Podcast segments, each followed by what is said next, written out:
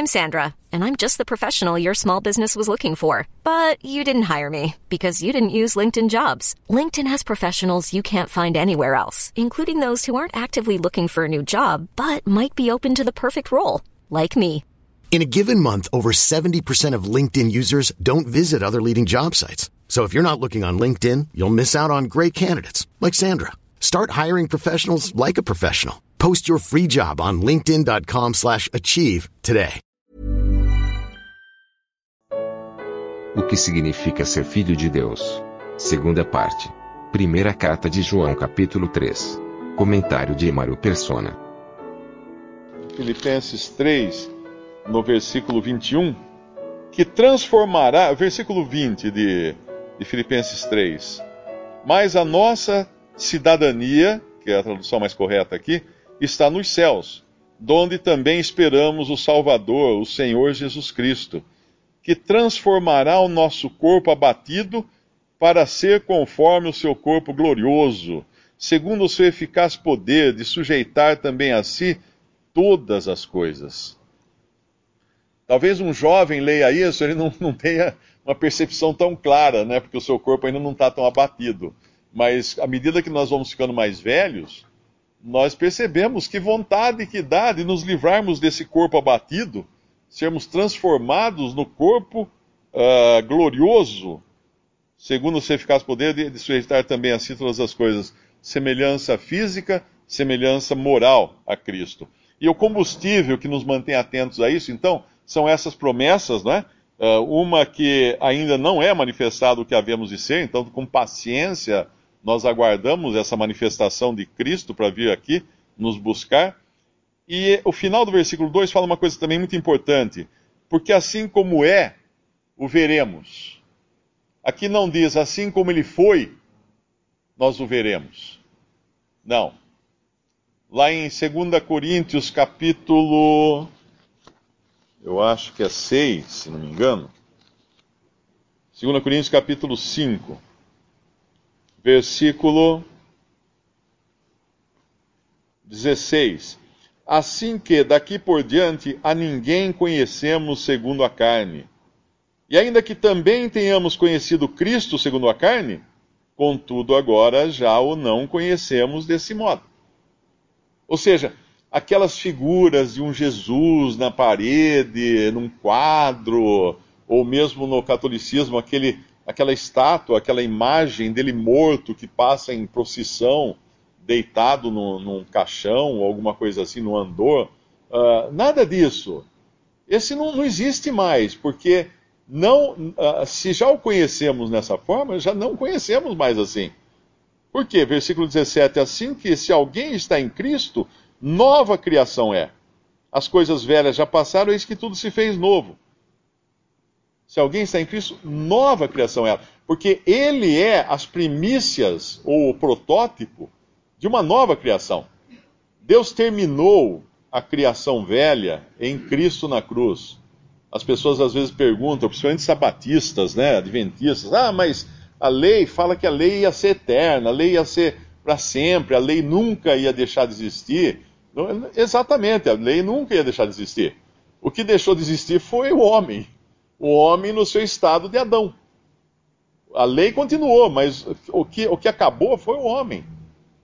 Cristo foi o último Adão. Porque ali encerrou, não tem mais nenhum Adão depois de Cristo. Na, morto na cruz, morreu o homem ali na cruz. Deus eliminou o homem. Agora, Cristo é o segundo homem, porque ele é as primícias de uma nova criação, e nós estamos nessa nova criação. E voltando lá para 1 João capítulo 3, assim como ele é, nós o veremos. Isso é também o que fala em Hebreus, né? Uh, que é uma, uma, uma situação em que nós já podemos vê-lo assim, quando fala: Vemos, porém, coroado de honra e glória, aquele Jesus que por um pouco foi feito menor que os anjos essa, esse é o olhar da fé agora. Nós não olhamos agora para um Cristo uh, morto num caixão ou num sepulcro, ou andando aqui, por mais bendita que se tenha sido a sua caminhada nesse mundo. Não. Nós olhamos para ele agora glorificado, à destra da majestade nas alturas. E o versículo 3 do nosso capítulo 3 de 1 João fala: qualquer que nele tem esta esperança, que esperança? Essas coisas todas que foram ditas aqui. Purifica-se a si mesmo, como também ele é puro. Eu, eu entendo esse ter essa esperança e purificar-se a si mesmo, é como se a gente estivesse o tempo todo uh, reenchendo o nosso tanque, né, na nossa caminhada aqui, com os olhos fixos na glória. Porque a gente está sempre sendo purificado por essa, por essa esperança, por essa certeza de que a qualquer momento nós seremos transformados à imagem do que Ele é. Então, na, naquela hora que a gente está reclamando da vida, da saúde, do corpo, pode ser que a gente não chegue ao ponto final da reclamação. Porque num piscar de olhos nós poderemos ver a face de Cristo e olharmos para nós mesmos e ficarmos surpresos por estarmos então num corpo uh, semelhante a Ele, moral e fisicamente. Aqui no versículo 3, uh, ah, nós poderíamos dizer que seria algo muito bonito, muito muito aplicável a alguma religião esotérica, até alguma coisa que a pessoa perde a noção da realidade aqui dessa vida. E, mas não é assim com o cristão. Uma coisa que a gente tem que ter sempre em mente é que, apesar de todos esses benefícios, essas responsabilidades, essas coisas todas que nós temos em Cristo, nós ainda temos uma carne em nós. Nós ainda temos a velha natureza em nós. E, e por isso que ele vai tratar agora de um problema grave, que é o pecado. Qualquer que comete pecado também comete iniquidade, porque o pecado é iniquidade. Isso aqui, essa, esse versículo é difícil de traduzir. Tem, tem o, o Darby traduz de outra maneira. Ele coloca mais ou menos que pecado é a ausência do princípio de lei. O que significa isso? Pecado é uh, não, ter, não ter alguém no comando. Quando tem alguém no comando, o barco não está à deriva, não está solto, não, não vai para o lado que ele quer, para o lado que o vento leva ou as ondas levam. Tem alguém no comando. Se o barco não tem ninguém no comando, nós poderíamos fazer um paralelo aqui, aquele barco está pecando. Porque ele está à, sua, à mercê dos ventos, da, das ondas, das correntezas, e ninguém comanda aquele barco. E quando nós pensamos que o pecado uh, é a falta de comando, todas as vezes que nós andamos sem o comando de Cristo, ou do Espírito Santo, sem a direção do Espírito, ou o senhorio de Cristo atuando na nossa vida, nós estamos pecando. É o que está dizendo aqui. Qualquer que comete pecado também comete iniquidade, porque o pecado é a ausência do princípio de lei ou a falta de comando. Isso é pecado. Então, sempre que eu faço a minha vontade, eu estou pecando. Alguém pode falar assim: ah, mas eu fiquei com sede, quero tomar um copo d'água. Isso não é. Bom, isso são necessidades naturais uh, do ser humano, não é? Eu não peco por tomar um copo d'água. Mas outras coisas que eu faça que são visivelmente contrárias à vontade de Deus, tomei a decisão de fazer sem a direção de Deus, sem a direção do Espírito Santo, estou pecando. E aí ele vai voltar àquele, àquele, àquela posição que nós temos, que é estarmos em Cristo, que é no versículo 6, qualquer que permanece nele não peca. Qualquer que peca não ouviu, nem o conheceu. Filhinho, ninguém vos engane, quem pratica justiça é justo, assim como ele é justo. Quem comete pecado é do diabo, porque o diabo peca desde o princípio.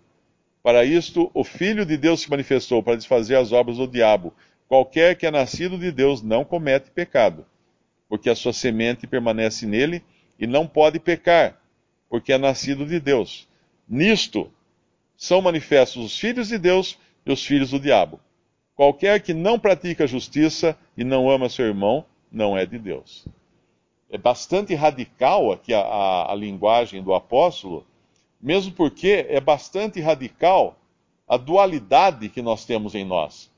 Uma nova vida nascida de Deus que não peca, absolutamente não peca. Tem algumas versões que lá em 1 João 5, vai falar assim: o que é nascido de Deus não vive em pecado, ou o que é nascido de Deus não vive pecando. Não.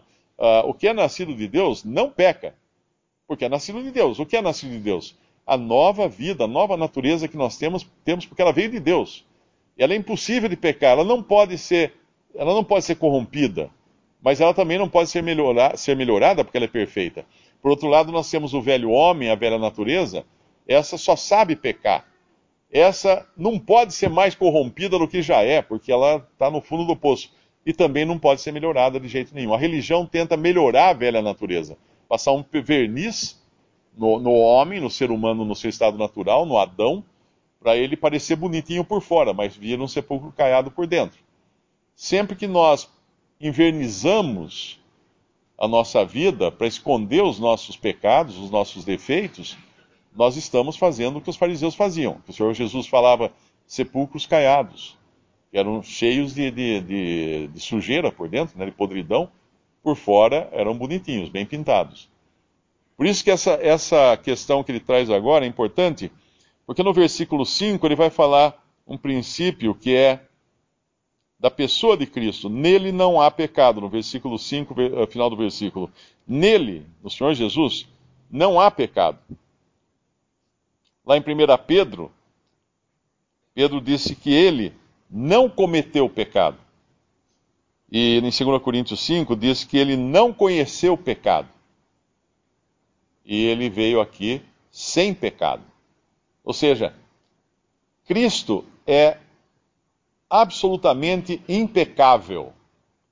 É absolutamente uh, avesso ao pecado, repelente do pecado, uh, impermeável ao pecado, não pecou, não podia pecar, jamais pecaria em qualquer circunstância que fosse. Outro dia eu recebi um e-mail de uma pessoa e falou assim: é, mas se ele não, não pudesse pecar, então ele não poderia se compadecer de nós, não poderia ser tão humano quanto nós, tal. Eu nem fui muito profundamente na resposta, porque eu achei que uma resposta rápida faria mais efeito. Eu perguntei, então, vamos supor que ele pecasse. Como você resolveria então essa equação? Cristo, que é Deus, pecou. E agora? Como sai dessa? Resolve o problema, né? Porque é muito fácil falar assim, não, ele poderia pecar, tá bom, então suponha que pecasse. Como você resolveria, uh, uh, resolveria uma equação na qual Deus pecou? Como Deus poderia pecar? Isso não funciona, não tem como, é impossível pensar. Não... E esse é realmente o Senhor que nós temos. Né? E uma das doutrinas básicas da cristandade é entender que Cristo era sem pecado, não pecou não havia pecado nele, nem poderia pecar.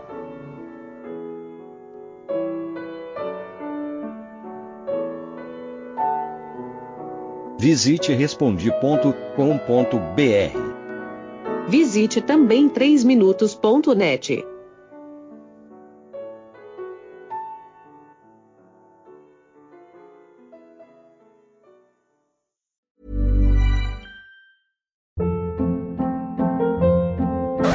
Hold up. What was that? Boring. No flavor. That was as bad as those leftovers you ate all week. Kiki Palmer here, and it's time to say hello to something fresh and guilt-free. Hello Fresh. Jazz up dinner with pecan-crusted chicken or garlic butter shrimp scampi. Now that's music to my mouth. Hello Fresh. Let's get this dinner party started. Discover all the delicious possibilities at hellofresh.com.